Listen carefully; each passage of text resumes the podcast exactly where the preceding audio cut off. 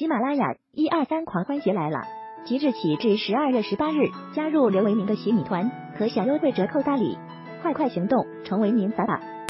大家下午好啊！二零二二年十一月二十一日十五点四十八分啊，今天的国内市场的股市和人民币汇率都是双双走软啊，这个债券市场呢是处在一个弱势整理状态。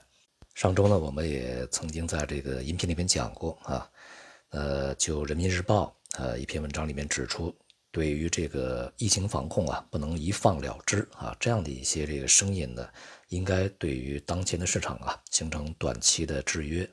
那么在周末这一段时间呢，我们也可以感到全国范围内啊，疫情防控措施呢，骤然的又开始收紧，并且呢，从卫健委这个层面呢，对于一些地方这个这一段时间啊，二十条的执行情况呢，提出了非常严厉的批评啊，比如说在。上周二十条公布以后啊，石家庄就进行了比较大的一些这个政策的调整啊。而通过巡视以后，那么卫健委呢对石家庄的疫情防控形势呢提出意见和建议啊，指出呢石家庄是盲目执行卫健委最新防疫规定，对已封控的部分区域一刀切直接解封啊，缺乏对疫情防控的科学判断，缺乏对中央意见的充分理解。导致石家庄石家庄疫情啊形势更加严峻，严重曲解了中央对疫情防控的指导思想，导致广大人民群众对中央最新疫情防控政策怨声载道。督查组呢已经向石家庄市委市政府以及防疫主管部门严正提出了工作中的失误，并责令立即科学分析当前石家庄疫情形势，做出科学合理、符合民情的防疫调控措施啊。可以说呢，措辞是相当严厉的啊。目前呢，这个石家庄的政策呢，收紧程度是非常高的，呃，一些低风险的小区也是不让这个出门啊。不仅是石家庄，像北京呢，在这段时间，这个政策呢也是收的比较紧，对进出京啊，这个跨区的流动啊，都是管理比较严，而且呢，这个政府部门呢也是号召大家居家啊。一些地方的快递啊，这个。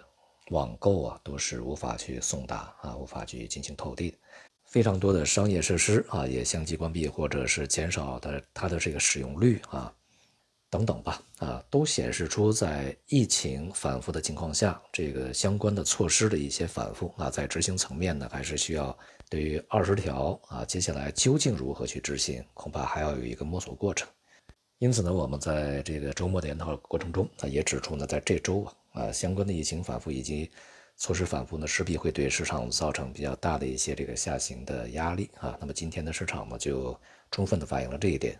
那么与此同时呢，这个世界杯魔咒啊，当然呢也是影响市场交投意愿的另外一个比较重要的因素啊。呃，大多数时间里面，这个因为主要的一些基金呐、机构啊、呃、投资经理啊、交易员呢，都是呃看世界杯去啊。对于市场的交易呢，就会放松一些。从统计概率上来讲吧，这个世界杯期间市场表现还是大多数比较弱啊。尤其是在当前呢，就是它不是处在一个大牛市的延伸过程中，或者说是启动过程中啊，反而呢是处在一个熊市的一个这个震荡整理过程中。那么因此呢，对于市场而言呢，恐怕呢就会形成更多的牵制啊。世界杯的现场也是非常热闹啊！昨天我们看这个电视转播呀，